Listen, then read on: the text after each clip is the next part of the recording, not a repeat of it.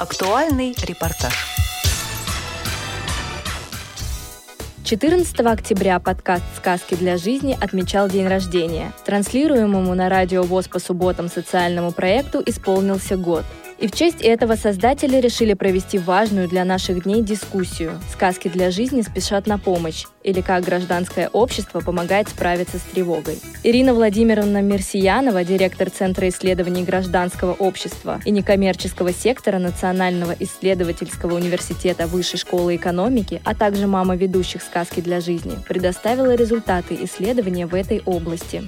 Я буду говорить о о тревожности, о тревогах, об эмоциональном состоянии наших сограждан. Мы наше обследование провели прямо накануне. Как обычно, в основе того, о чем э, я буду рассказывать, эмпирические данные нашего мониторинга состояния гражданского общества. Это результаты телефонных интервью, проведенных по всероссийской репрезентативной выборке. Но начать я бы хотела не с тревог, не с того, что нас сейчас, может быть, беспокоит, а с нашего любимого вопроса в рамках мониторинга. Это с ощущения счастья, нашими согражданами, наши люди, что бы с ними ни происходило. Доля тех россиян, которые полагают, что они в той или иной мере счастливы, не уменьшается. 80% россиян говорили о том, что они в той или иной мере счастливы. Мы в рамках наших дискуссий уже обсуждали эту тему, как же так получается, что людям э, как бы плохо, да, плохо индивидуально может быть, а тем не менее все равно они считают, что они счастливы. Это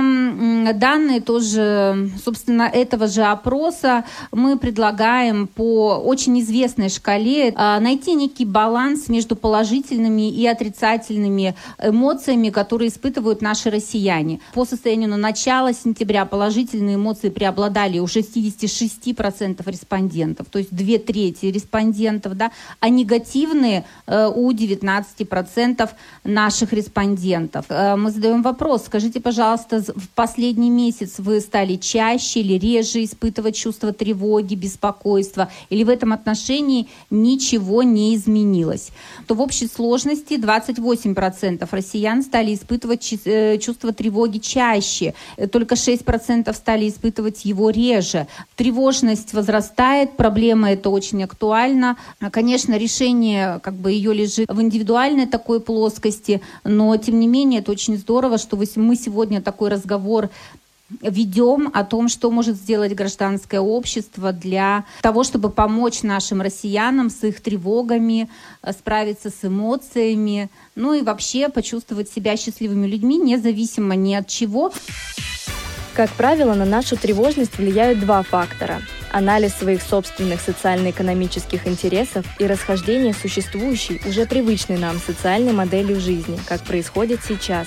Кто первый приходит на помощь в таких ситуациях, расскажет Елена Андреевна Тополева-Солдунова, председатель комиссии по развитию некоммерческого сектора и поддержке социально ориентированных некоммерческих организаций Общественной палаты Российской Федерации во время любых э, всяких катаклизмов, которые происходили и происходят сейчас в новейшие времена, тоже будь то ковид или сейчас, вот а, мы видим, что э, прежде всего это НКО, которые э, первыми реагируют на изменения в... Они во время ковида бросились первым делом ходить э, к одиноким людям. НКО, волонтеры, там все вместе, они НКО с волонтерами, э, Институт гражданского общества, да. А они пошли помогать тем, кто сложно, кому трудно, кто чувствует одиночество, кто им бросился первым делом помогать, осознал, что именно в этом их роль. А вот эта вот реакция на ситуацию во многом, конечно, она уже содействует все-таки тому, чтобы люди меньше тревожились о том, что с ними происходит, а больше получали ту помощь, которая им нужна здесь и сейчас. Такой гость на дискуссии появился не случайно. На мероприятии многие НКО с миссией неравнодушия представляли свои проекты, а Радио ВОЗ рассказала главный редактор радио Марина Сухарькова. Я представляю радио ВОЗ, официальную радиостанцию Всероссийского общества слепых. Наши основные задачи нашей радиостанции заключаются не только в том, чтобы освещать основные мероприятия, э, обращение руководства аппарата управления Всероссийского общества слепых к незрячим людям со всей России, а также и те, кто проживают за рубежом, но и также помогать незрячим нашим и слабовидящим людям и юридически, психологически чувствовать себя уверенно, то есть в том, чтобы их реабилитация проходила наиболее успешно, чтобы они могли достичь успехов в культуре, спорте, в молодежной политике, во многих других направлениях. Также, чтобы наши люди, инвалиды по зрению, получали и развлекательную информацию. Много сейчас вот стало, скажите, пожалуйста, больше запросов от слушателей э, на психологическую поддержку? Э, психологическая помощь, э, ну, мы явных скачков не заметили, так как нам регулярно приходят сообщения, звонки слушателей, какого-то большого скачка обращения мы, нами не было зафиксировано, но мы как бы предвосхитили, так, когда в нашей стране еще пандемия началась, то и в эфир были введены дополнительные передачи для разъяснения людям, когда у людей есть информация, они чувствуют себя увереннее. Мы постоянно испытываем тревогу по любым вообще поводам, да, и поэтому задача э, гражданского общества, специалистов, психологов. Это помочь человеку справляться с этими тревогами не в плане перестать тревожиться, а жить так, чтобы продолжать как бы жить, да, функционировать, свои роли играть в этом обществе.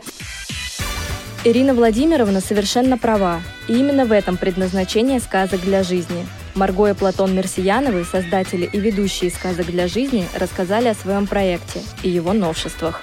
Эти сказки направлены на ваше раскрепощение, вы можете, послуш... вы можете почувствовать себя более счастливыми, как-то снизить свою тревогу изнутри и просто посмотреть на эти жизненные простые ситуации, которые описываются в сказках, немножко по-другому. У нашего подкаста появился брат. Это чат-бот в Телеграме, в котором каждый человек может получить психологическую помощь. А, он просто пишет э, несколько фраз там, мне как-то очень страшно перед школой. Я испытываю в последнее время тревогу. Там, я не понимаю, как общаться с родителями. И после этого ему наш чат-бот выдает несколько сказок на выбор для прослушивания, и так он получает эффективную и быструю психологическую помощь. Программа «Сказки для жизни» – необычные сказки – их создают сказкотерапевты, специалисты в области психологии, которые используют простой способ для объяснения непростых задач. Игорь Викторович Вачков, российский психолог и писатель, доктор психологических наук, один из основоположников сказкотерапевтического направления в российской психологии, объяснил, почему именно сказки. Когда мы слушаем, читаем, погружаемся в сказки, мы действительно погружаемся в себя – то есть мы видим в них себя. Причем это касается как детей, так и взрослых. А вторая задача ну, вы помните, есть такая сказочная метафора, когда мы смотрим сквозь волшебный кристалл и видим мир вокруг себя другим. Мы видим другими людей, мы начинаем по-другому к ним относиться. И только мы способны решить проблему тревожности, опустошения и все другие проблемы психологические, которые нас волнуют. И мне кажется, что сказкотерапия, да, собственно, и сами просто сказки без методов и приемов сказкотерапии помогают решить эти две важнейшие задачи. Писатели для подкаста «Сказки для жизни» Виктор Гаврилович Кротов и Ирина Алексеевна Шубина рассказали, в чем особенность написания терапевтических сказок для людей с инвалидностью по зрению. Есть ли какие-то специально адаптированные сказки для незрячих людей, как справиться с какими-то ситуациями? Ну, сказки, конечно, такие у меня есть в большом количестве, поскольку я работаю много лет, учу детей э, писать, сочинять, и в том числе э, особых детей, и выросших особых детей. Это еще интереснее. Так, сказок накопилось много, ну, из этого тогда следует вопрос, а отличается ли написание сказок? Иногда отличается.